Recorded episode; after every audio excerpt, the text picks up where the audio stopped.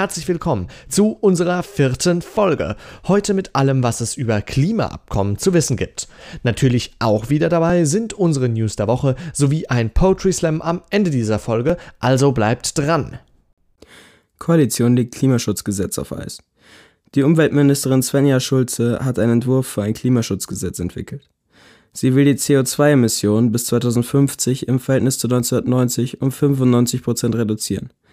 Aufgrund interner Streitigkeiten wird der Gesetzesentwurf von der Bundesregierung aus SPD, CDU und CSU aber erst einmal nicht zur Abstimmung freigegeben, obwohl es im Koalitionsvertrag eigentlich heißt, dass dieses Jahr die Regierung ein Gesetz verabschieden soll, das sicherstellt, dass Deutschland seine Ziele für 2030 einhält. Greta kommt nach Hamburg. Greta Thunberg kommt am Freitag, den 1. Februar nach Hamburg und wird sich dort am Streik beteiligen. Das ist das erste Mal, dass sie in Deutschland bei einer Protestaktion dabei ist. Wir freuen uns sehr über die Unterstützung. Einige von euch Hörern und Hörern des Podcasts haben sie dann vielleicht sogar schon dort gesehen. Umfrage zeigt Unterstützung für Fridays for Future. Mehr als 51 Prozent der Deutschen halten die Schulstreiks für unterstützenswert. Besonders in der Altersgruppe 18 bis 29 Jahre ist die Unterstützung sehr groß. Hier sind es sogar mehr als 64 Prozent. Mit zunehmendem Alter nimmt die Unterstützung ab. Altersgruppen unter 18 Jahren, die FFF maßgeblich ausmachen, sind nicht aufgeführt. Klimaforscher unterstützt FFF. Der Klimaforscher Stefan Ramsdorf vom Potsdam Institut für Klimafolgenforschung hat bei einem Streik in Potsdam vor Schülerinnen und Schülern gesprochen. Dabei lobte er deren Engagement und rief sie dazu auf, sich nicht entmutigen zu lassen. Nicht ihre Forderungen seien unrealistisch, sondern der Gedanke, man könne einfach so weitermachen. Ministerin unterstützt Fridays for Future nicht. Nicht von allen Seiten erfährt FFF Unterstützung. Die Schulministerin von NRW bekräftigte in einem Brief an alle Schulleiter, dass die Schulpflicht durchzusetzen sei und die Teilnahme an den Streiks grundsätzlich unzulässig sei. Klimawandelleugner in US-Gremium berufen. Ex-Physik-Professor William Harper soll den Vorsitz der neu eingerichteten Kommission zur Evaluierung des Klimawandels als Bedrohung für die USA übernehmen. Er fiel in der Vergangenheit mit Vergleichen zwischen dem Holocaust und den Versuchen, CO2-Emissionen zu reduzieren auf. Kohlenstoffdioxid sei laut ihm eigentlich ein Gewinn für die Welt. Die Klimawissenschaften seien ein Sektenkult und ihre Ergebnisse Propaganda. Damit reiht sich Harper in eine Reihe von Klimawandelleugnern in der aktuellen US-Regierung ein. Auf den internationalen Streik am 15.03. bereiten sich momentan über 150 deutsche Ortsgruppen vor. Bleibt bis zum Ende dran für die Liste aller Städte, die am 1.03. streiken. Danke. Und jetzt in unserer heutigen Folge das Pariser Klimaabkommen.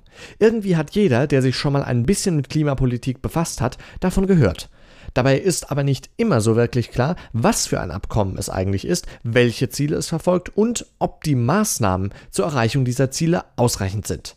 Deshalb haben wir euch einiges an Informationen aufbereitet. Viel Spaß beim Hören der vierten Folge des Fridays for Future Podcasts. Zuerst einmal sollten wir klären, was das Pariser Klimaabkommen eigentlich ist und welche Ziele es verfolgt. Kurz gesagt ist das Pariser Klimaabkommen ein völkerrechtlich bindender Vertrag. Unterzeichnet haben den 196 Staaten. Ziel ist es, der Klimaerwärmung entgegenzuwirken. Das Abkommen wurde am 12. Dezember 2015 in Paris beschlossen und ist am 4. November 2016 in Kraft getreten. Das Abkommen soll bewirken, dass die Erderwärmung auf unter 2 Grad Celsius, wenn möglich auf unter 1,5 Grad Celsius eingeschränkt wird 2021 wird das Pariser Abkommen dann das Kyoto-Protokoll, das 2020 ausläuft, ersetzen. So, aber was steht da jetzt genau drin? Jedes Land soll selbst bestimmen, welche Maßnahmen es ergreift und um wie viel Prozent sie die klimaschädlichen Ausstöße reduzieren wollen. Dafür musste jedes Land einen eigenen, nationalen Klimaschutzplan vorlegen. Die weltweiten Emissionswerte sollen bald ihren Gipfel erreichen und dann so schnell wie möglich fallen Entwicklungsländern wird dafür mehr Zeit gegeben und internationale Hilfe zugesichert. Die EU und andere Industrieländer haben ihre Unterstützung bereits zugesagt. Jedoch soll nicht nur die Erderwärmung auf mindestens 2 Grad Celsius begrenzt werden, sondern auch die teils bereits jetzt zu spürenden Auswirkungen des Klimawandels abgemildert bzw. sich davor geschützt werden. Auch hier soll den Entwicklungsländern wieder internationale Unterstützung helfen Doch wie kam es eigentlich zu dem Pariser Klimaabkommen? Gab es nicht davor auch schon mal andere Abkommen? Man weiß schließlich schon seit einigen Jahrzehnten über den Klimawandel Bescheid. Doch dabei war es schon immer ein langer Weg bis dahin. Die erste Klimaverhandlung fand vom 5. Juni bis zum 16. Juni 1972 in Stockholm statt. Zur Erarbeitung einer Erklärung der Konferenz der Vereinten Nationen über die Umwelt des Menschen trafen sich mehr als 1200 Vertreter und Vertreterinnen aus 112 Staaten. Das Ergebnis beinhaltete 26 Prinzipien für Umwelt und Entwicklung. Außerdem wurde ein Aktionsplan mit 109 Empfehlungen verfasst, der Maßnahmen des internationalen Umweltmanagements weiter ausführt. Zum Beispiel wurde ein globales Erdbeobachtungssystem eingeführt am 12. Februar 1979 fand in Genf die erste Weltklimakonferenz statt. Zu diesem Zeitpunkt war die Vorstellung von einem menschengemachten Klimawandel nicht weit verbreitet. Der Grund für die Konferenz war, dass einige Wissenschaftler deutliche Hinweise darauf gefunden haben, dass sich das Klima durch den zunehmenden Anteil von CO2 in der Atmosphäre erwärmt. Alle Beteiligten beschlossen ein Weltklimaprogramm Seitdem werden das Klima und seine Veränderungen untersucht. Außerdem wurde die Gründung des Weltklimarates IPCC angestoßen, in dem Forscher aus der ganzen Welt seit 1988 den jeweils neuesten Stand der Klimaforschung zusammentragen und bewerten. Wir haben schon von der ersten Klimaverhandlung gesprochen und auch schon von der ersten Weltklimakonferenz. Nun kommen wir zum ersten internationalen Klimaabkommen, nämlich dem Kyoto-Protokoll dieses wurde 1997 verabschiedet und ist 2005 in Kraft getreten. Sein Ziel ist die Senkung der Treibhausgase. Dazu erfahrt ihr später noch mehr. Im Jahr 2009 fand in Kopenhagen dann die nächste große Klimakonferenz statt. Ziel war dabei, eine Nachfolge für das Kyoto-Protokoll zu finden, weil das aus Kyoto 2020 ausläuft das Treffen lief aber komplett aus der Bahn, da viele Länder nicht bereit waren, verbindliche Versprechungen zu ambitionierten Zielen zu machen. Stattdessen gab es viel Streit zwischen den Staaten. Ziel war es auch damals, die Erderwärmung auf unter zwei Grad zu halten. Danach war die Ernüchterung erstmal groß, nach einiger Zeit nahmen sich die Länder aber wieder vor, einen neuen Versuch zu wagen und aus den Fehlern zu lernen. Ergebnis war die Pariser Klimakonferenz. Wie ihr gerade gehört habt, gab es also auch vor dem Pariser Klimaabkommen schon einige andere Projekte, die zum Klimaschutz beitragen sollten. Eines der wichtigsten davon ist das sogenannte Kyoto-Abkommen. Doch was genau ist in diesem festgelegt und wer macht hier eigentlich mit? Das Kyoto-Protokoll ist ein Vorgänger des Pariser Klimaabkommens. Es wurde 1997 auf der Klimakonferenz COP3 in Kyoto, Japan verabschiedet. Das Abkommen wurde von 191 Ländern ratifiziert, dazu gehört zum Beispiel die gesamte Europäische Union. Allerdings haben zum Beispiel die USA das Abkommen gar nicht erst unterzeichnet und Kanada ist 2013 ausgestiegen. Auch einige Entwicklungsländer haben das Kyoto-Protokoll unterzeichnet. Für sie gelten die festgelegten Grenzwerte aber nicht. Um in Kraft zu treten, musste das Protokoll von mindestens 55 Ländern, die mindestens 55 Prozent der Emissionen produzieren, unterzeichnet werden. Genau dies geschah am 16. Februar 2005. Das konkrete Ziel des Kyoto-Protokolls lautet, die Industrienationen sollen ihre Emissionen um 5,2 Prozent gegenüber 1990 senken. Dabei müssen die Länder diese Reduktion nicht allein in ihrem Land erreichen, im Kyoto-Protokoll ist nämlich auch der sogenannte Emissionshandel festgehalten. Jedes Land hat ja seine festgelegten Ziele und entsprechend dieser Ziele Emissionsrechte. Wenn ein Land weniger Emissionen hat, als es Emissionsrechte hat, kann es diese Rechte an andere Länder meistbietend verkaufen. Länder, die mehr Emissionen produzieren, als sie Rechte haben, können die Rechte der anderen Länder dann kaufen, um Sanktionen zu umgehen. Ärmere Länder können sich also durch Einsparung bei Emissionen Geld verdienen. Reiche Länder können sich das Recht, mehr Emissionen zu produzieren, erkaufen. Alle Länder, die das Kyoto-Protokoll unterzeichnet haben, sind auch zu anderen Maßnahmen verpflichtet. Allerdings sind diese nicht so genau festgehalten wie die Begrenzung für die Emissionen. So sollen die Länder zum Beispiel nachhaltige Landwirtschaft fördern und die Emissionen im Verkehr verringern. Außerdem verpflichten sie sich, erneuerbare Energien zu erforschen, zu nutzen und zu fördern. Im Jahr 2012 wurde der zweite Teil des Kyoto-Protokolls in Doha, Katar beschlossen. Allerdings waren da nur noch 37 Länder Teil des Abkommens, die nur etwa 15 Prozent der weltweiten Emissionen ausmachen. Neuseeland oder Russland zum Beispiel haben keine Klimaziele durch dieses Protokoll, der Handel mit Emissionsrechten wurde stark eingeschränkt. Eigentlich wurde diese Option nur beibehalten, weil manche Länder Einwände gegenüber der Abschaffung hatten. Auch vor dem Kyoto-Protokoll gab es schon Umweltabkommen. Das Montreal-Protokoll soll die Nutzung von FCKW-Gasen verringern. FCKW ist die Abkürzung für Fluor, Chlor, Kohlenwasserstoffe. Diese Gase wurden zahlreich in der Industrie eingesetzt, sind aber sehr problematisch, da sie die Ozonschicht immer weiter zerstören. Die Ozonschicht ist dazu da, uns unter anderem vor der UV-Strahlung der Sonne zu schützen. Wenn sie zerstört wird, gelangt also mehr UV-Strahlung zu uns. Die früheren Ansätze der Umweltabkommen waren also einmal die Reduktion an FCKW-Gasen und an Emissionen der Industrieländer. Unterzeichnet wurde das Kyoto-Protokoll im Gegensatz zum Montreal-Protokoll von weniger Ländern und an der Fortführung beteiligten sich noch weniger Länder. In diesem Beitrag wurden oft das 1,5 Grad Ziel und das 2 Grad Ziel erwähnt. Doch wo liegt denn eigentlich der Unterschied? Warum wäre es nötig, das 1,5 Grad Ziel zu erreichen?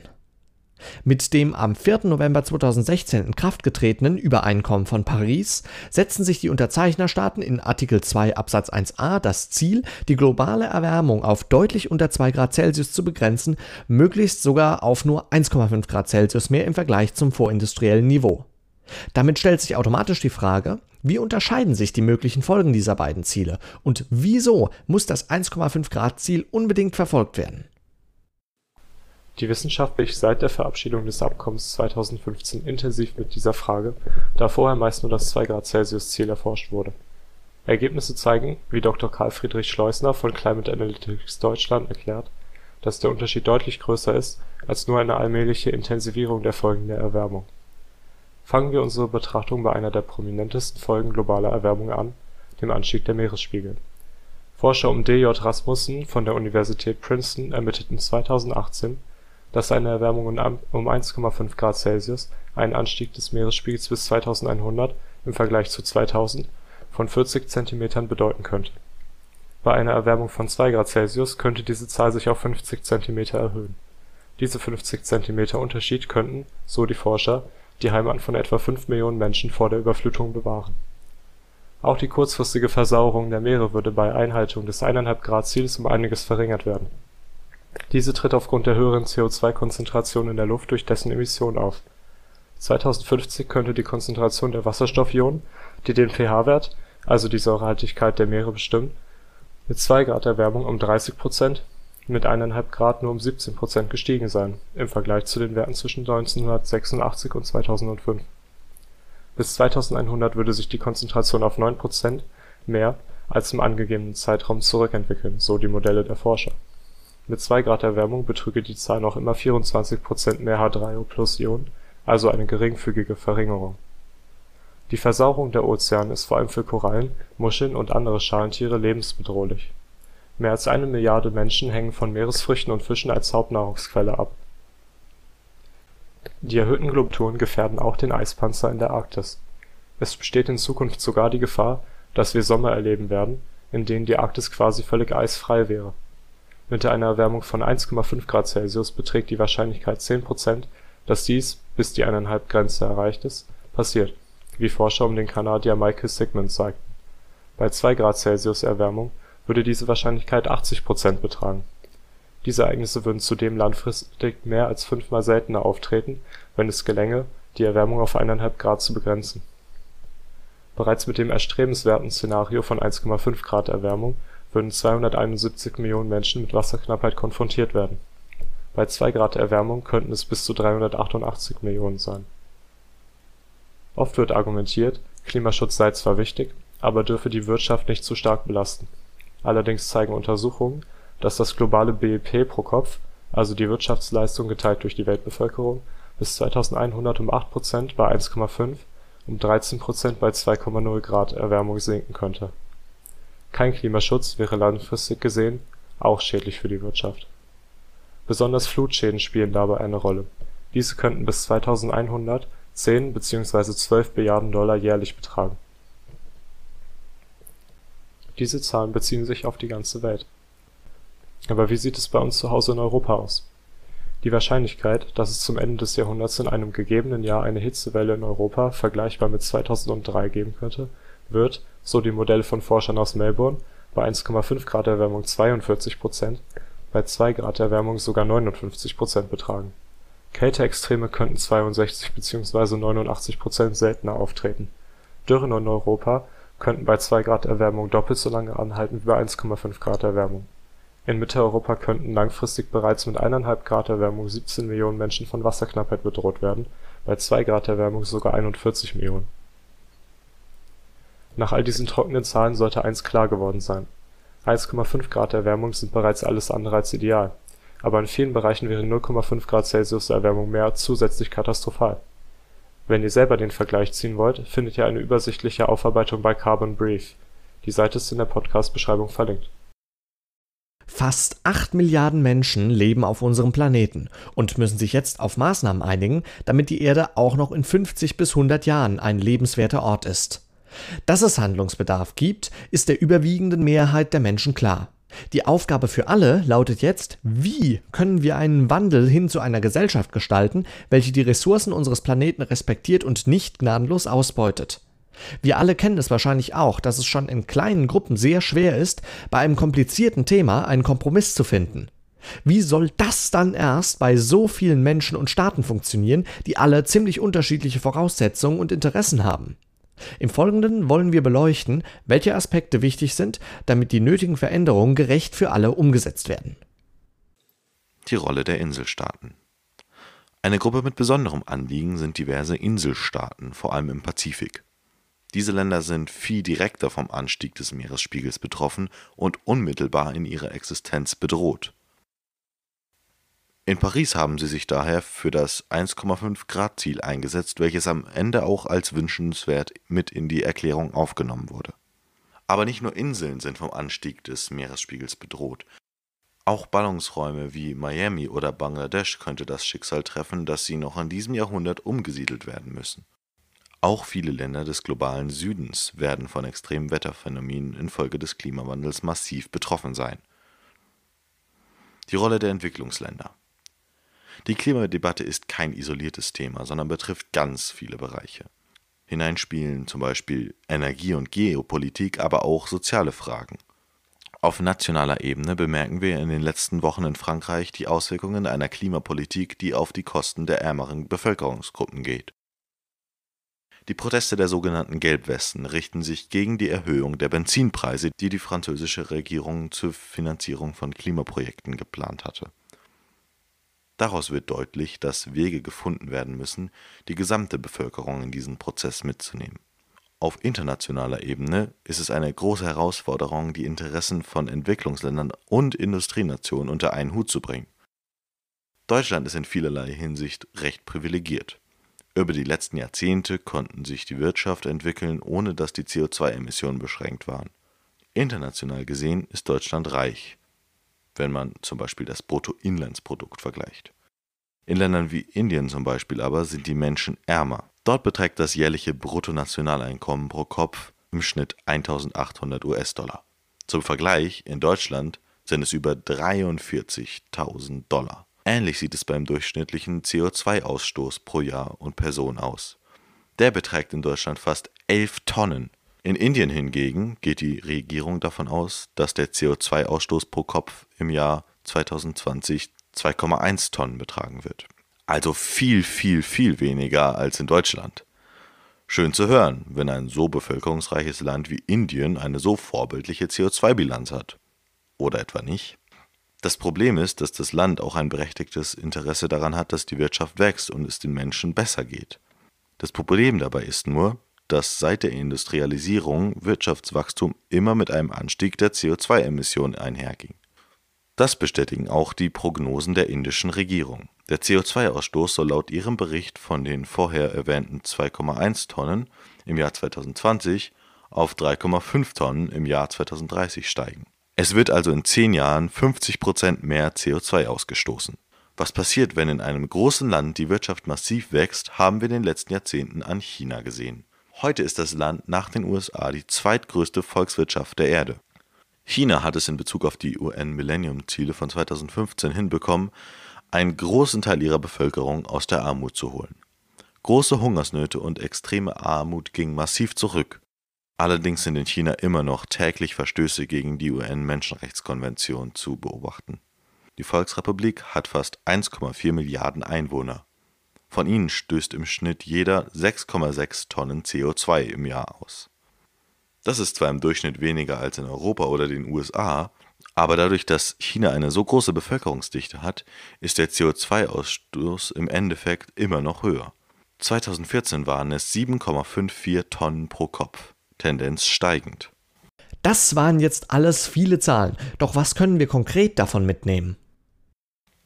Wenn das 2-Grad-Ziel eingehalten werden soll, muss verhindert werden, dass Entwicklungs- und Schwellenländer, wie zum Beispiel Indien, die gleiche Entwicklung wie China erleben.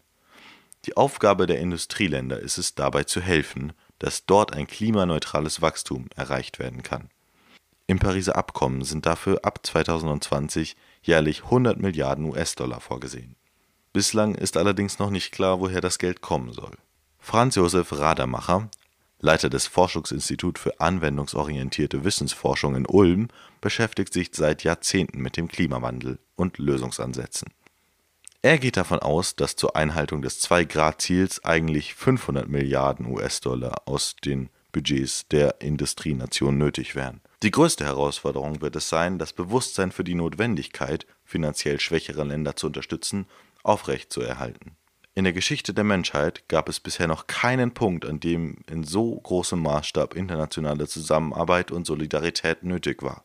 Die Ziele des Abkommens können nur erfüllt werden, wenn Geld, Wissen und Technologie mit der Welt geteilt werden können. Reichen die Ziele aus? Wie anfangs erwähnt, ist es eine riesige Herausforderung, ein Abkommen zwischen fast 8 Milliarden Menschen auf der Erde zu schließen, das alle mittragen und das gerecht für jeden ist. Das Pariser Abkommen beruht darauf, dass sich die Länder freiwillig engagieren und dann im internationalen Vergleich gut dastehen. Soweit die Theorie. In der Praxis sieht es jedoch momentan so aus, als ob die konkreten Versprechen bei weitem nicht ausreichen, um das 2-Grad-Ziel oder gar das 1,5-Grad-Ziel zu erreichen. Zurück von der internationalen Bühne nach Deutschland und zu der Frage, was hat es eigentlich mit dem Klimaschutzplan 2050 auf sich? Basierend auf dem Pariser Klimaabkommen veröffentlichte Deutschland 2016 als einer der ersten Länder einen Plan für die Umsetzung des Pariser Klimaabkommens und legte diesen bereits der UN vor. Deutschland hat also theoretisch bereits mit einer Umsetzung des Pariser Klimaabkommens begonnen. Aber was beinhaltet der Klimaschutzplan Deutschlands genau? Klimaschutzplan 2050. Was genau soll im Jahr 2050 jetzt so besonders sein? Also, Ganz grob gefasst ist das grundlegende Ziel der Bundesregierung, bis 2050 weitgehend treibhausgasneutral zu werden. Ein sehr ehrgeiziges Ziel, wie manche finden. Die CO2-Emissionen sollen demnach gegenüber dem Jahr 1995 um 80 bis 95 Prozent reduziert werden. Für das Klima wären 95 Prozent natürlich besser. Und wenn ihr bei unserem Newsblog zum Beginn der Folge aufgepasst habt, habt ihr etwas Ähnliches in der Richtung schon einmal gehört. Vor ein paar Tagen hat unsere Umweltministerin einen Gesetzesentwurf vorgestellt, der genau dieses Ziel aufgreift. Statt zwischen 80 bis 95 Prozent zu reduzieren, wurde sich in diesem ganz klar auf 95 Prozent festgesetzt. Hier sollen die Emissionen von mehr als 170 Millionen Tonnen CO2 auf unter 100 Millionen Tonnen herabgesenkt werden. So wurde es bereits schon von der alten Bundesregierung in einem Klimaschutzplan festgelegt. Jedoch sollen die entstehenden Kosten dadurch, da laut EU-Richtlinie ansonsten Emissionszertifikate aus dem Ausland gekauft werden müssen, von den Ministern bezahlt werden. Deutschland hat außerdem mit hoher Wahrscheinlichkeit bereits seine Klimaziele für das Jahr 2020 verfehlt. Ursprünglich hatte Deutschland sich als Ziel gesetzt, 40 Prozent weniger CO2 im Vergleich zu 1990 auszustoßen. Laut dem Klimaschutzbericht der Bundesregierung wird Deutschland 2020 nicht 40 Prozent der CO2-Emissionen reduziert haben, sondern wahrscheinlich lediglich 32 Prozent. Im Herbst letzten Jahres hat der Weltklimarat EPCC einen Bericht vorgelegt, in dem ein entschlosseneres Handeln gefordert wird. Dieser ist auch eine wichtige Grundlage für die weitere Umsetzung des Pariser Klimaabkommens. Die Wissenschaftlerinnen und Wissenschaftler warnen davor, dass bereits 2030 die 1,5 Grad Marke erreicht sein könnte und mahnen, dass die nächsten Jahre vermutlich die entscheidendsten der Menschheitsgeschichte werden. Laut Bericht ist die Einhaltung des 1,5 Grad Ziels noch möglich, dafür müssen aber weltweit weitreichende Schritte unternommen werden. Klar ist, dass etwas passieren muss, wenn wir unsere Klimaziele einhalten wollen. Der neue Gesetzesentwurf ist jedoch stark umstritten und ob er je umgesetzt wird, ist noch im Unklaren. Ganz zu schweigen davon, dass wir auch jetzt schon bereits mit unseren Zielen scheinbar zu kämpfen haben. Aber bis dahin können wir alle, sofern möglich, Unverpacktläden in der Nähe unterstützen, um Plastikmüll zu vermeiden. Und das war's auch schon mit unserer heutigen Folge. Zum Schluss wollen wir euch schon mal alle darauf aufmerksam machen, dass am 15. März, also in zwei Wochen, ein weiterer weltweiter Streik stattfindet. Je mehr Leute an diesem Tag streiken, desto besser. Wenn ihr also vielleicht noch nie auf einem Fridays for Future Marsch wart, dann empfehlen wir euch definitiv am 15. März mit dabei zu sein. Jetzt folgt zum Abschluss noch der Poetry Slam. Diesmal ist es eine Rede von Greta. Das Plastik frisst uns auf. Ein Fisch paddelt im Wasser. Ich habe ihn Hope genannt. Bunte Farben zieren seinen dynamischen Körper. Doch er ist der letzte seiner Art. Sein Zuhause teilt er sich mit seinen Nachbarn. Der großen Schildkröte, dem kleinen Delfin, dem hellen Tag, der dunklen Nacht, doch vor allem mit dem Plastik. Doch das Plastik ist keine nette Nachbarsoma, die ab und zu Kuchen vorbeibringt, welcher genüsslich gegessen werden kann. Nein, das Plastik fängt an uns zu fressen verschlingt riesige Weiten des Meeres, zerstört tausende Arten, erstickt zahlreiche Tiere, verschmutzt unsere gesamte Umwelt, und auch wenn man die Augen ganz fest zukneift, man kann ihn nicht länger ignorieren. Mikroplastik, also in Wasser zersetzter Plastik, kann auch mit offenen Augen nicht gesehen werden. Doch er ist präsent. Überall, die ganze Zeit. Was momentan immer noch als Ökogerede abgetan wird, als nervige Stimme, die immer ein bisschen zu laut ihre Meinung verkündet, wird hoffentlich bald der Anfang eines Wandels werden. Dabei haben Fakten längst bewiesen, dass es sowas wie überfürsorgliches Ökogerede nicht gibt, nur harte Realität. Doch was passiert wirklich? Es dümpeln fünf Billionen Plastikteile, das sind bis zu zehn Millionen Tonnen im Meer herum. Klar, für viele liegt das Meer weniger nahe als die Frage, was das alles mit uns zu tun hat. Dabei sind wir alle daran schuld, weil auf jeden einzelnen von uns 700 Kunststoffteile kommen. Spätestens 2050 wird es mehr Plastikteile wie Fische in unseren Meeren des blauen Planeten geben. 636 Arten sind gerade im Prozess des Aussterbens. Abgeworfene Netze von Fischern, sogenannte Geisternetze, stellen eine riesige Qual für alle Meereslebewesen dar. Dabei ist der Plastik nicht das Grundübel. Wir sind es.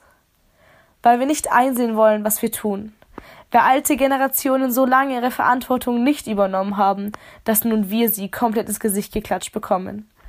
Weil zu wenige darüber nachdenken, was mit ihrem Strohhalm, ihrem Kaffeebecher, ihrer überflüssigen Plastiktüte passiert. Weil wir nicht realisieren wollen, dass unsere Aktionen Konsequenzen haben unsere Aktionen, für die unsere Kinder, Urenkel, Haustierkinder und die komplette Welt bezahlen müssten, massenhaft. Konsequenzen, die wir nicht alle tragen können. Nein, es ist noch nicht zu spät. Ja, es ist trotzdem schon ganz schön spät. Doch wenn wir nicht wenigstens jetzt anfangen, etwas zu versuchen zu ändern, wann dann? Jeder trägt seine eigene Verantwortung und statt sie zu missbrauchen, könnten wir endlich anfangen, sie zu gebrauchen. Sagt doch einfach das nächste Mal an der Bar, ihr wollt keinen Strohhalm. Nimmt euren Stoffbeutel mit zum Einkaufen, seid leise und sammelt vorbeifliegenden Müll ein, seid laut und geht mit auf die Straße. Verbreitet das Wissen, nicht die Angst, aber den Respekt und vor allem die Fürsorge für unseren Planeten. Konsum muss und vor allem kann nicht komplett eingestellt werden. Doch die Reduzierung ist schon lange nötig. Und langsam gehen uns die Ausreden aus. Natürlich bin auch ich nicht frei von Mängeln, von meinem inneren Schweinehund. Doch meine Augen sind offen. Offen für Regenwürmer am Straßenrand, Plastiktüten im Gebüsch, offen für Möglichkeiten, mein Leben nicht nur für mich, sondern für alle nachhaltig zu verbessern. Und meine Stimme ist laut.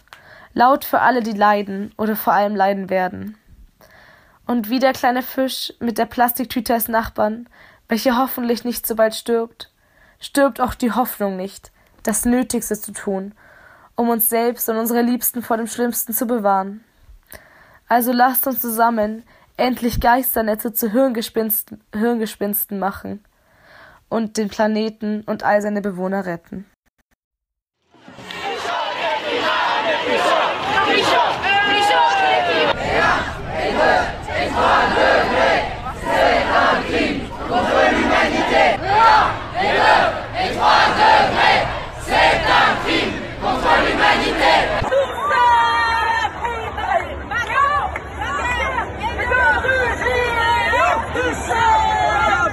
When I first started striking, I didn't really expect anything. I just thought that I will just have to see what happens, and but then I would never have imagined that it was going to be this big.